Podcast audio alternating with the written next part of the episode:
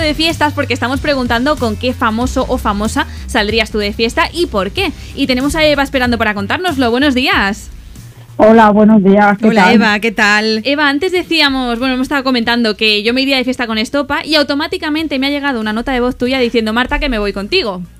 Sí, sí, totalmente. Sí, sí. ¿También O sea, eres fan de Estopa? eh, hombre, desde siempre, desde siempre. Eh, yo creo que uno de los primeros CDs que vendió Estopa fue el mío. O sea, con eso te lo digo todo. Sí, Estabas sí, ahí o sea, haciendo, vamos, fila para comprar ese disco. Y, Vaya, ya te digo. Y Rocío, ay, Rocío digo yo, Rocío Eva. la tengo delante. Eva, Eva, eh, ¿por qué? ¿Por qué con esto, te irías de fiesta? ¿Crees que son tranquilos, son marchosos?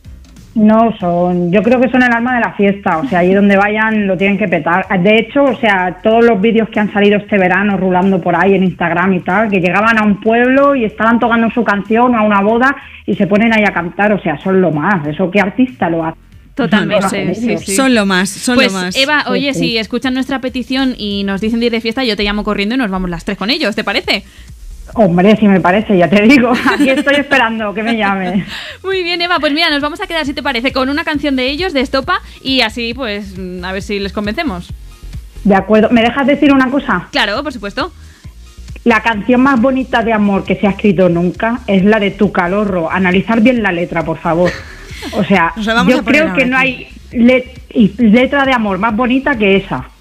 La verdad que sí, ¿eh? que ellos son muy rumberos, muy rockerillos también, pero luego tienen mensaje. Sí, tienen, y hablan tienen- de amor. Sí, sí. Totalmente. Estamos O sea, yo- contigo, Para Eva. mí,